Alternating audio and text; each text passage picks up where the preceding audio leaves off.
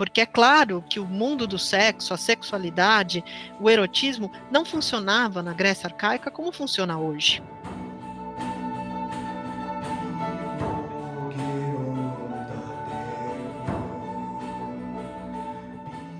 Olá, eu sou a professora Juliana Ragusa, professora livre-docente, associada da Faculdade de Filosofia, Letras e Ciências Humanas, Departamento de Letras Clássicas e Vernáculas. E hoje estou aqui para o quarto encontro é, da série sobre as espécies de Mélica, esse gênero poético ao qual uh, foi dedicado uh, um encontro nele centrado. Hoje falo, para encerrar os encontros, uh, do ditirambo, do encômio e do pai de com e vou seguir essa ordem. Tá? Por quê? Porque o ditirambo, ah, o último, a última espécie mélica de que falei no terceiro encontro, ah, foi a espécie mélica do peão, que tem como característica notável um rebatimento muito forte, um espelhamento mesmo muito forte entre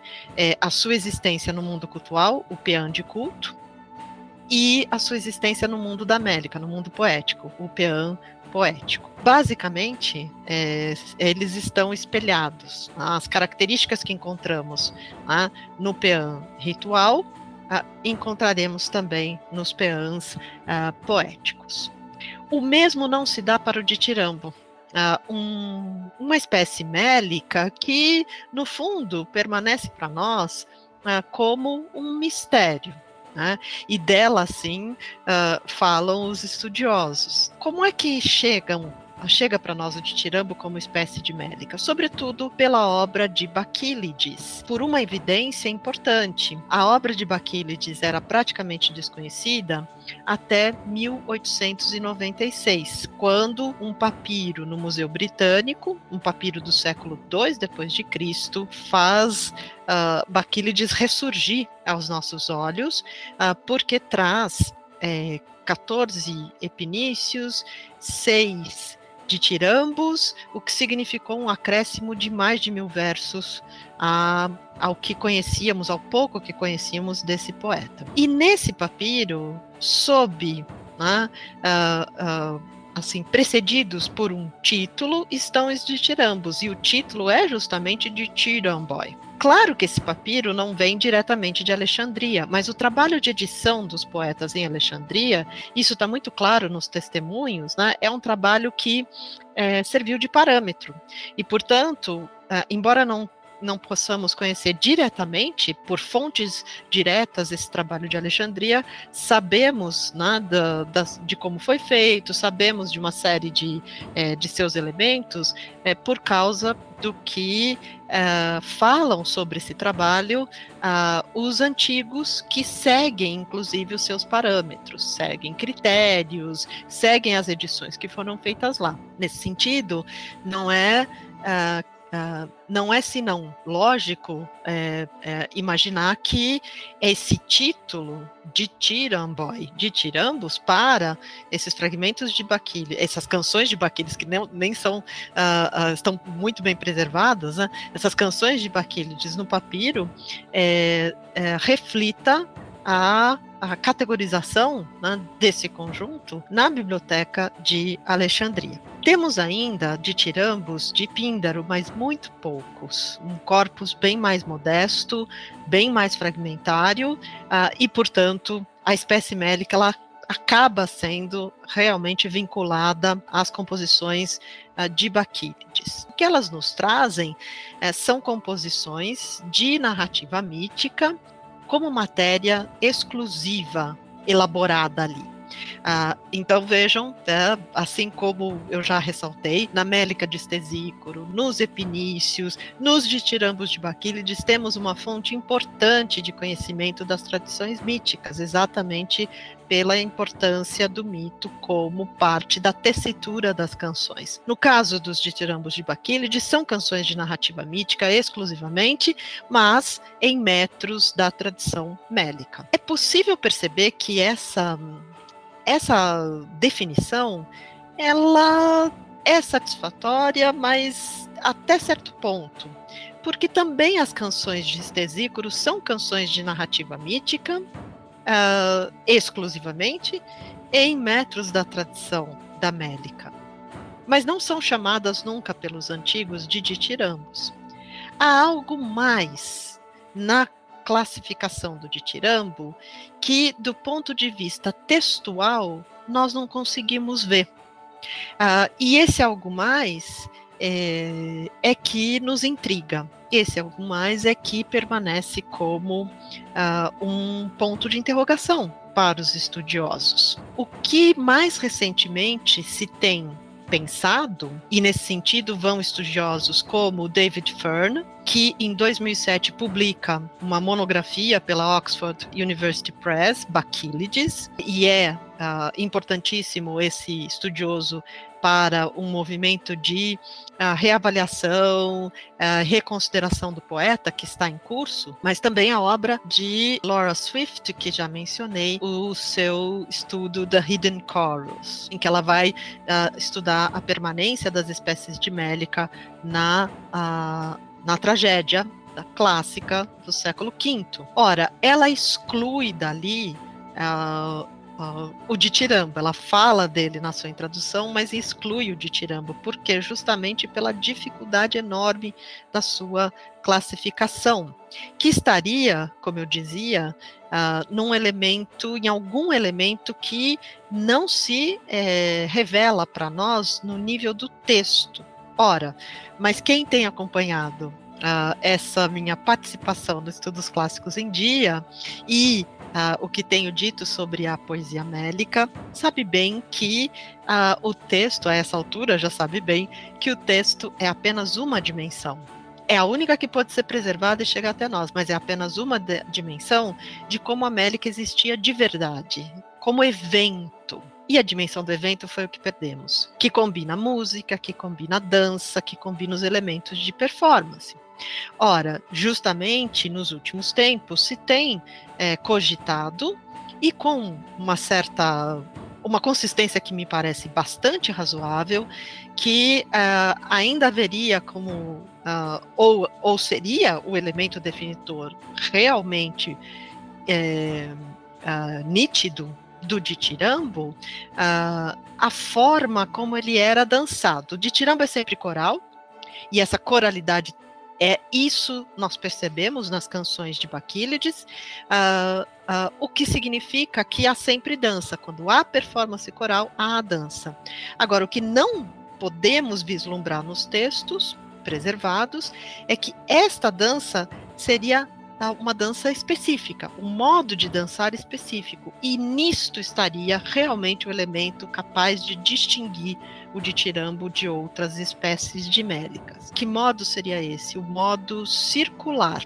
E nesse sentido, vai uma espécie, uma possível sobreposição, uma sinonímia mesmo, entre a palavra ditirambo, ditirambos, uh, e a, a expressão kiklios coros, coro, e é coro de dança sempre, circular, é, que é, vemos disseminada em, em competições uh, em várias cidades do mundo grego, em vários festivais uh, e com grande popularidade é, é, no final do período arcaico, começo uh, do período uh, clássico. Esse elemento de uma dança em círculo é que seria distintivo do de Tirambo, e seria algo, é, inclusive, bastante inovador, que, é, é, que nos remeteria a um poeta mais antigo que Baquílides e Píndaro, chamado Laço de Hermione, um poeta do século VI, do qual nós temos apenas um fragmento um hino a Deméter de quatro versos. Então, nada conhecemos desse poeta, portanto, é muito difícil também saber. Né? Essa dimensão da dança é muito difícil para nós de alcançar, e muito difícil ainda se dependermos de um poeta tão obscuro né? e com um corpus praticamente nulo né? ah, do ponto de vista da sua ah, preservação. Ora, é, essa, esse elemento né, da da dança circular teria sido uma inovação promovida por, por Laço. Agora, realmente é um elemento que não conseguimos eh, vislumbrar Né? Uh, a não ser uh, em canções como o de Tirambo 17 de Baquílides, que é fortemente metapoético se atentarmos para a constância uh, do motivo justamente do movimento circular na própria composição né?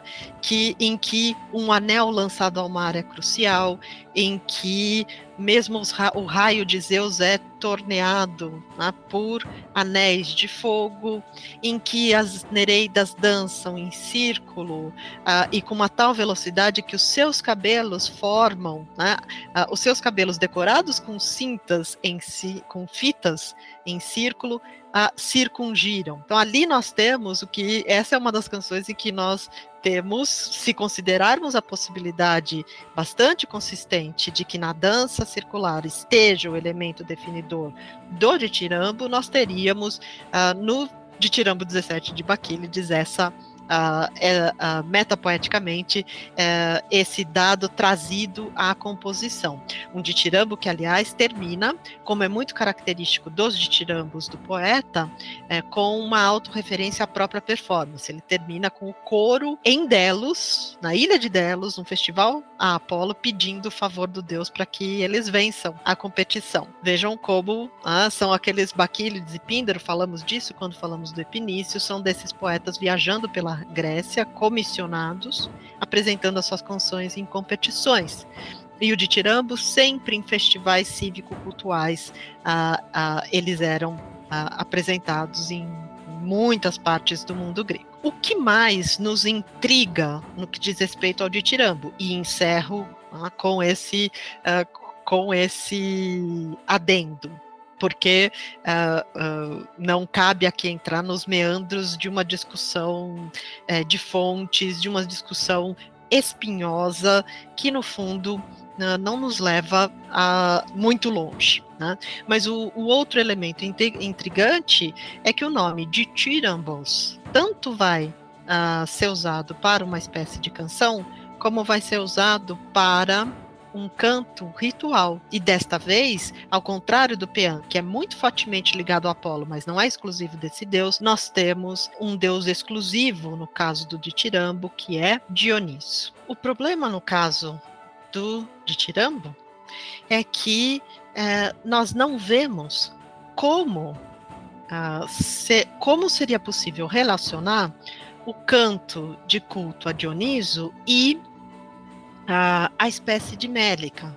Por quê? Porque, como vai observar a, a Laura Swift, uh, os antigos insistem numa relação entre o ditirambo poético e o deus Dioniso, mas nós não encontramos ah, nas canções de Baquílides, que é o nosso melhor corpus ah, ah, dessa espécie de mélica, mas também não encontramos nos de Píndaro o Deus ou as suas qualidades, a loucura, a selvageria, a embriaguez e, como diz Swift, a, a dança selvagem e dissoluta. Isso tudo integraria o universo da canção ritual homônima à espécie mélica.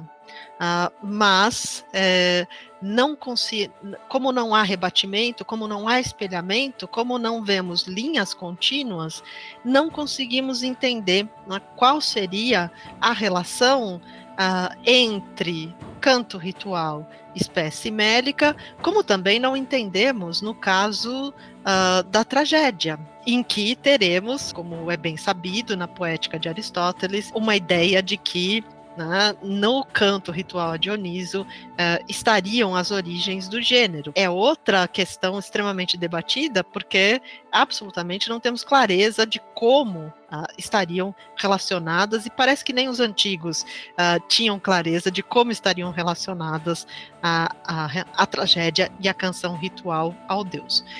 portanto, ficamos numa, numa situação diante do Ditirambo que, se quisermos pensar o, a espécie como um todo, uh, uh, não teremos, uh, não andaremos muito a parte alguma. porque, como diz de novo a Laura Swift, os estudiosos simplesmente falharam a encontrar uma definição realmente distintiva para o ditirambo que, é, que esteja embasada na composição do ponto de vista da sua linguagem, do trabalho com mito, de elementos formais. Não há nada uh, propriamente distintivo do ditirambo. Agora, uh, se nós pensarmos em Baquílides especificamente, aí, aí podemos ver uh, alguns elementos que, uh, digamos assim, se mantêm e que, portanto, amarram aquele corpus. Né? Essa a característica da narrativa mítica exclusivamente, uh, presente ali na elaboração das composições, algumas narrativas míticas sendo precedidas por uh, proêmios, outras não. No caso do, de Tiramo 17, abrimos a composição, ela está preservada desde o seu início, mas já estamos em plena narrativa mítica, acompanhando a nau de Teseu rumo a Creta com o imposto sacrificial de sete moços e sete moças atenienses ao Minotauro, e temos essa re, temos esse elemento de uma referência à própria performance, uma, uma referência dentro da composição a performance da canção no momento em que ela acontece. Então, isso é o suficiente para organizar sob uma categoria que os alexandrinos chamaram de ditirambo as canções de Baquílides, mas que, de novo, uh, estariam amarradas muito mais nitidamente por um elemento que, para nós, no entanto, o tempo ocultou a, a, dimensão de evento e na dimensão de evento uma forma específica uh, de dançar essa canção, essas canções que eram, reitero, apresentadas em festivais dionisíacos e não dionisíacos por toda a Grécia. Uh, e eram provavelmente, como acredita Fern, uh, uh, aquelas canções referidas como uh, Kiklia, circulares ou Kikliamele, né, as canções circulares. Então, isso é o que podemos dizer do ditirambo, que, aliás, uh, tem um outro detalhe interessante, né, quando lidamos com os ditirambos de Baquílides, eles, eles têm, são identificados por números, mas também por subtítulos. O 17, por exemplo, os jovens ou Teseu. Né? Uh, então, isso marca bem a, a canção como uma canção mítica. Né? é outro, o último elemento aqui a realçar. A outra a espécie de médica de que quero falar aqui, e falarei rapidamente, é a do encômio. De novo, é uma nomenclatura alexandrina, usada em Alexandria, um tanto uh, imprecisa num sentido e precisa em outro sentido. Por quê? Porque o encômio, o elogio, é um elemento que vemos disseminado em toda a poesia grega a, arcaica e clássica, em toda a poesia da cultura da canção. De uma sociedade tradicional que cujos dois parâmetros importantíssimos para avaliação uh, do lugar do indivíduo na comunidade é o olhar público que ou o tem em boa reputação ou tem em má reputação. Portanto, a oposição, é, elogio e censura, ela é algo que permeia o imaginário. Ela organiza, mais do que permeia, organiza o mundo grego, uh, esse mundo grego tradicional, dessa cultura da canção, uh, e que, portanto, aí sim permeia uh, a, a poesia grega antiga, que tem, inclusive, gêneros como o iambo, qualificados exatamente como a poesia de censura, pela vituperação, a, poesia de censura. Ora, o elogio, portanto, não é exclusivo ao que os alexandrinos vieram a chamar de encômio. É um elemento disseminado em outros gêneros poéticos. Ora, então, de novo,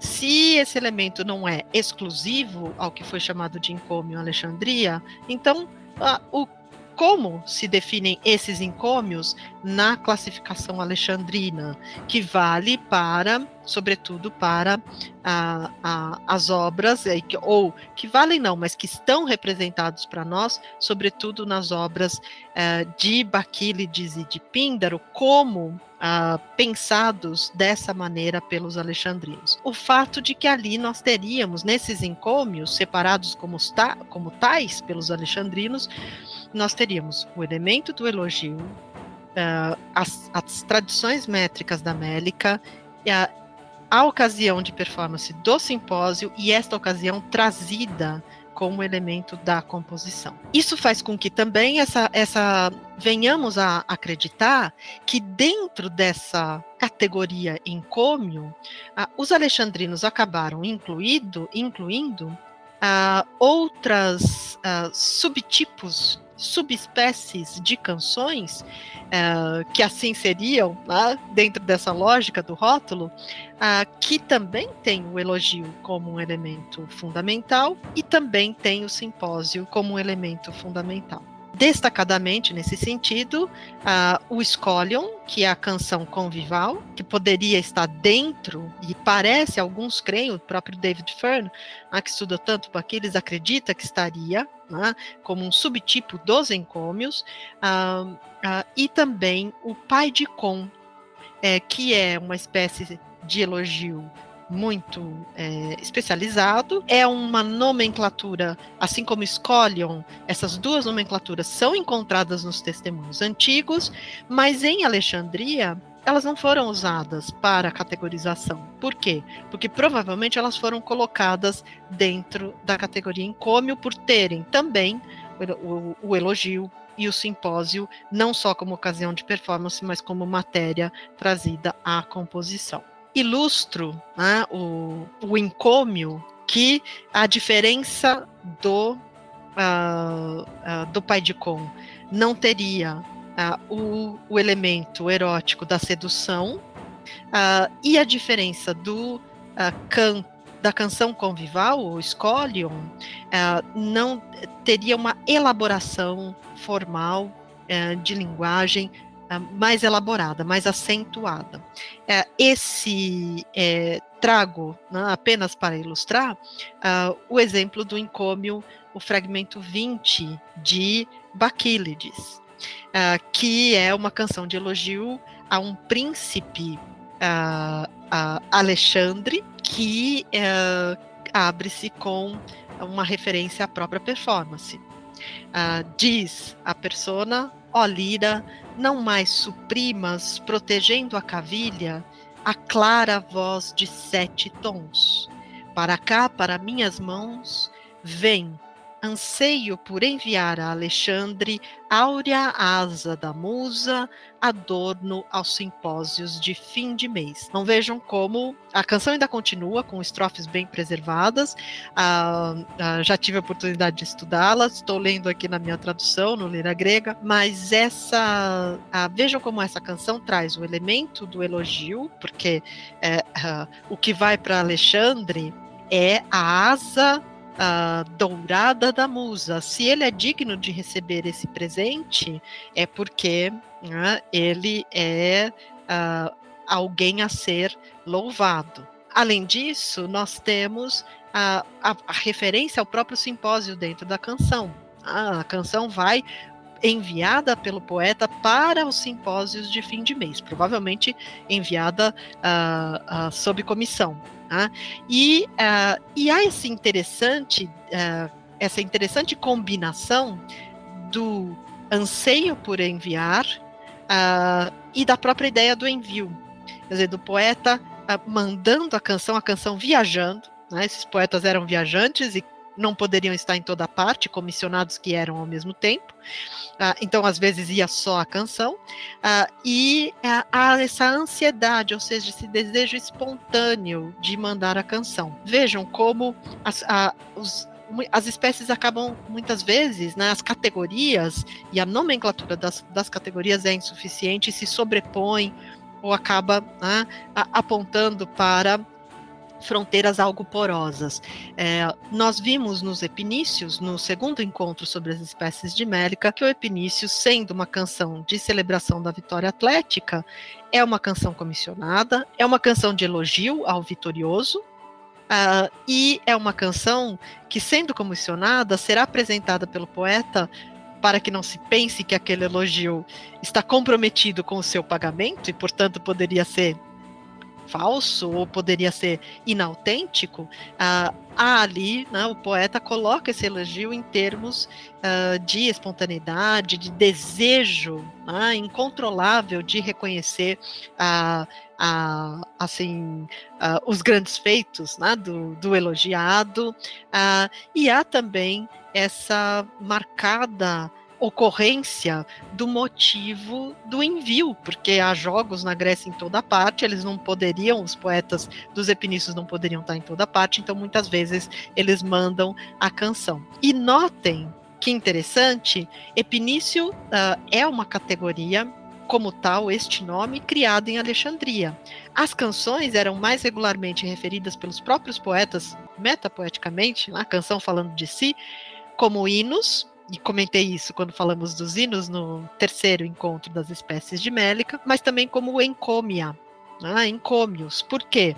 Uh, porque nós temos dois elementos: o elogio e encômion, literalmente, seria uh, durante a procissão, uh, o que falaria da performance do Epinício.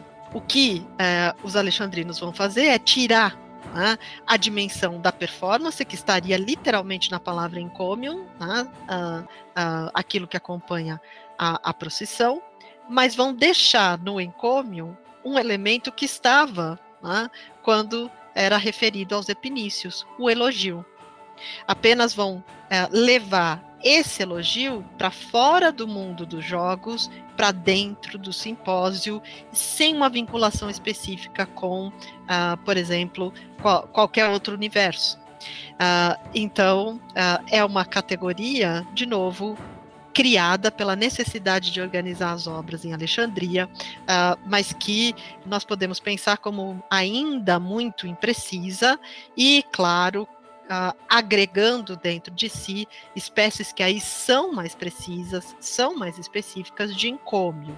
Entre elas, e termino né, com essa espécie, o pai de Com, uh, que era a canção de sedução do menino ou do efebo pelo homem adulto no simpósio. A canção uh, uh, de desejo pelos meninos. Ora, é, é um tipo de canção simposiástica, que marca quem canta está no simpósio, é um, um homem adulto no simpósio, simpósio que, quando falamos das, da poesia mélica, né, eu lembrei que é uma ocasião de performance institucionalizada, é uma instituição da vida cívica fundamental para a vida masculina, né? é exclusivamente masculino, uh, são homens adultos que estão ali e são pares, eles têm é, elos entre si, de amizade, de convívio na guerra e assim por diante alianças políticas, eles são os protagonistas da ocasião.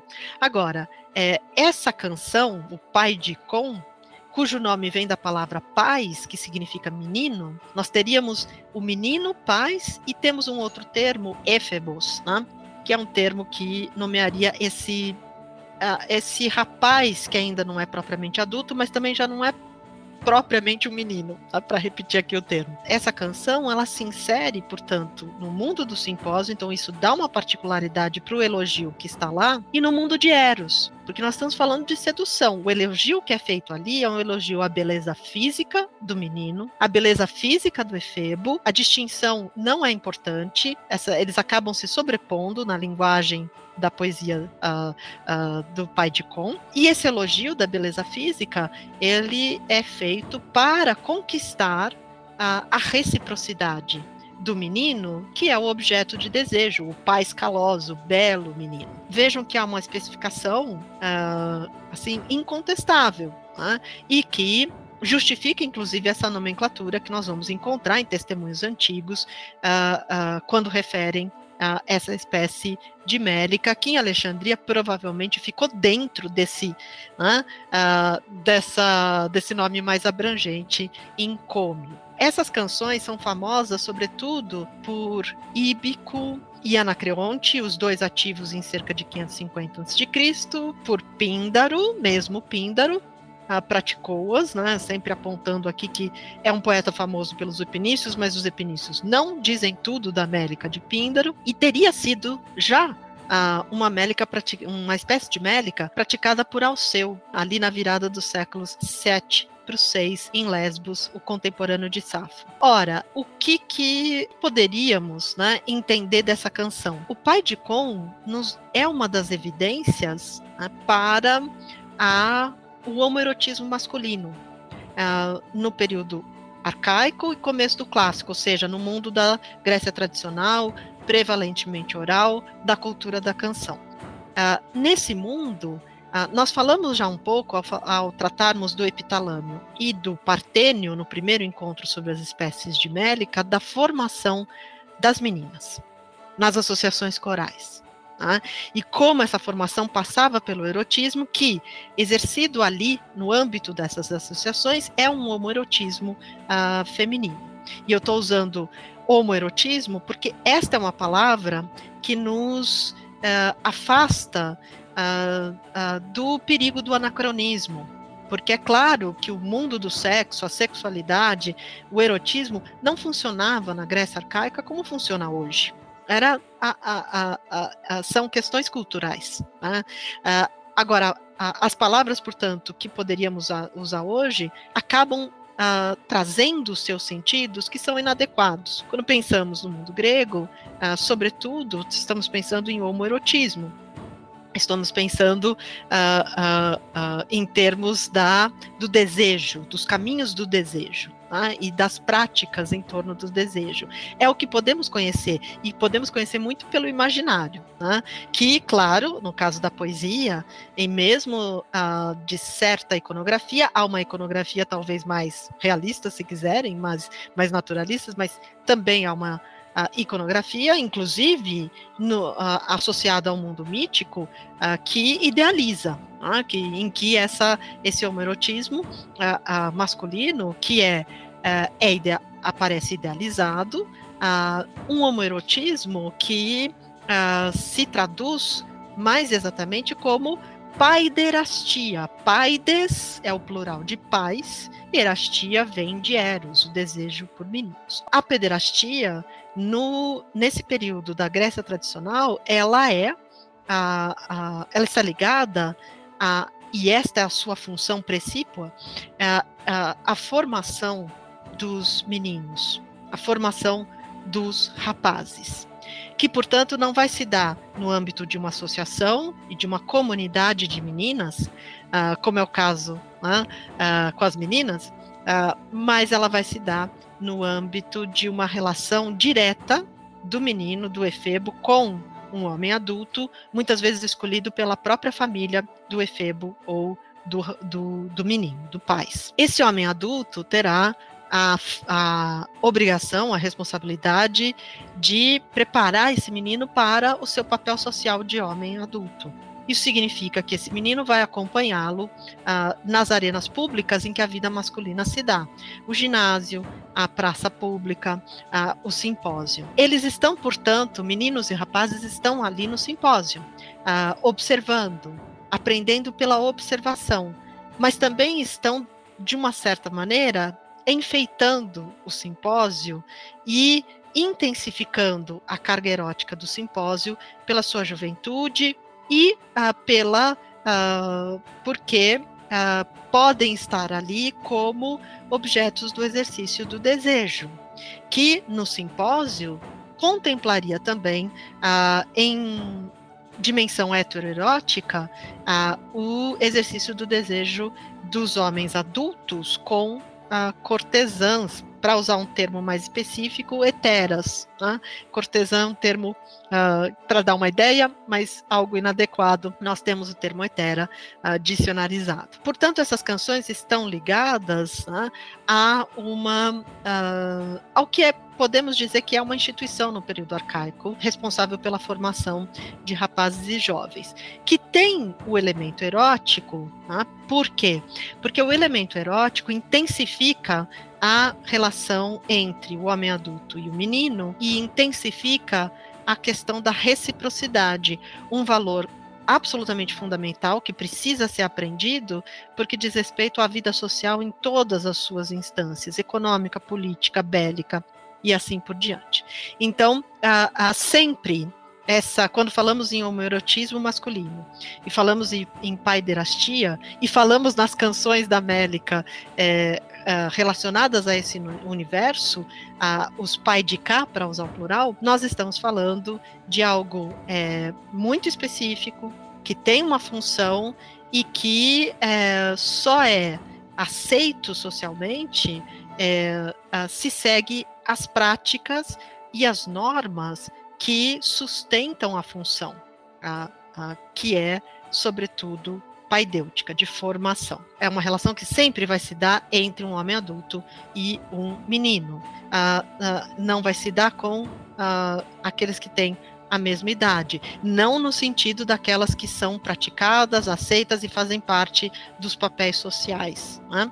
É, então, nesse sentido.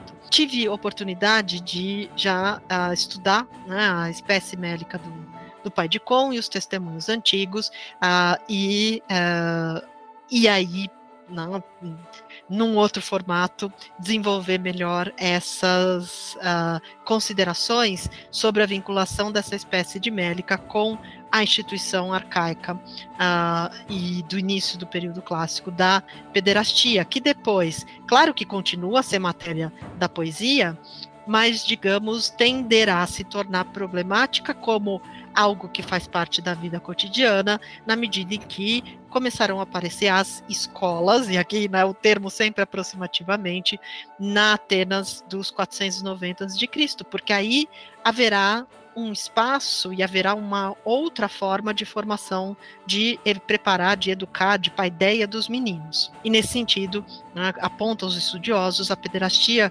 começa a ser algo uh, problematizada do ponto de vista né, da vida cotidiana. Três elementos são característicos da poesia da Mélica do pai de Com, uh, que vejam, né, como poesia de tradição pederástica, se insere num viés, que é o da sedução. Nós temos também poesia pederástica, em que o viés é o da uh, reflexão ético-moral, discussão de valores ético-morais no diálogo, na interlocução uh, do homem adulto no simpósio com o rapaz, o efebo ou o menino uh, a quem ele se dirige. Existem essas duas vertentes. A Mélica do pai de Com está associada à da sedução. Como tal, ela tem três características é, importantes. A, o elogio da beleza do efebo, que muitas vezes vem pela menção dos seus olhos, uma inversão da assimétrica relação que se estabelece na pederastia, em que o homem adulto domina o efebo ou o menino, mas retoricamente uh, o homem adulto muda, inverte essa relação assimétrica, colocando o menino como aquele que domina né, o amador, apenas para, claro, é, valorizar a figura e o poder de sedução desse menino. Esse é o, esse é o segundo uh, elemento que é uma constante. E a outra constante é a nomeação do menino na canção. Claro que nomeação que vai dar para o menino imortalidade. Né? Uh, e isso é um grande presente. Ora, se eu estou dando presentes, a própria canção, o elogio do menino na canção, se eu estou dando esses presentes, então eu espero reciprocidade. E a reciprocidade é que este menino, este efebo, ceda aos meus desejos. Essa é a lógica do pai de Com. É a lógica também que nós vamos ver na poesia pederástica é, de sedução é, que encontramos na elegia embora na elegia pareça haver, pelo menos no que sobrou para nós, ainda mais elegias ligadas à dimensão da paideia. Uh, mas uh, há também elegias ligadas a essa dimensão da sedução. Esses três elementos, eles costumam estar presentes, os três, Claro que muitas vezes o fragmento não nos deixa ver, mas uh, há fragmentos em que nós sabemos que esses elementos estariam todos lá pelo próprio te testemunho que os preserva. Uh, e nós temos também em alguns fragmentos um outro elemento de elevação da figura do menino, que é uma qualidade ínica. Nós falamos dos hinos, a ideia de celebrar invocando o menino quase como se fosse uma divindade. Nesse caso, ah, só para dar alguns exemplos, ah, é eloquente o fragmento 288 de Íbico, que eu vou lendo aqui nas minhas ah, traduções no Lira Grega, que se abre, é do começo, se abre com os seguintes dizeres: Ó Euríalo, broto das glaucas cárites, as deusas do charme, das o mimo das estações de belos cabelos, a ti, Afrodite, e ela, Peitó, a deusa da sedução, de meigos olhos, a deusa da persuasão, né, que é tão importante na sedução, elas duas nutriram entre botões de rosas. Vejam, Euríalo é o mimo, é o broto, é nutrido entre botões de rosa, e vejam por que divindades. Quem haverá de resistir a Euríalo? Ele está sendo invocado como divinamente belo quase como se fosse um Eros mortal. Né?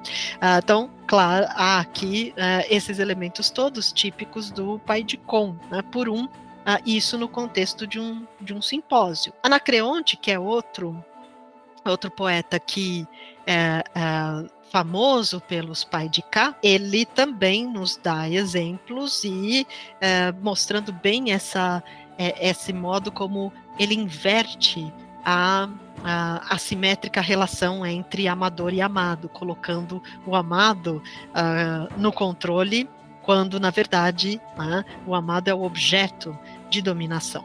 Uh, diz ele no fragmento 359: A Cleóbulo eu desejo, por Cleóbulo estou louco, para Cleóbulo olho a fitar. E por fim, no 360, ó menino de olhar virginal, busco-te, mas tu não ouves, não sabendo que detens as rédeas de meu ânimo. Então vejam como ah, há essa inversão da lógica, ah, da assimetria dessas relações.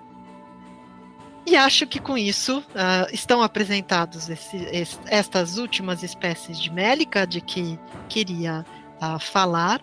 Como sempre haverá alguma indicação bibliográfica ah, para os interessados, acompanhando este vídeo, eh, e nela, para os que tiverem interesse, leituras sobre os elementos que trouxe aqui para vocês neste encontro. Ficamos então uh, para próximas rodadas, uh, nas quais falarei né, nos futuros encontros, primeiramente de Safo e depois de Afrodite e Eros. Até uma próxima. E aí, gostou da aula? Se quiser aprender mais, confira a sugestão de leitura na descrição deste episódio. Este podcast foi editado pelo Serviço de Comunicação Social da Faculdade de Filosofia, Letras e Ciências Humanas da Universidade de São Paulo.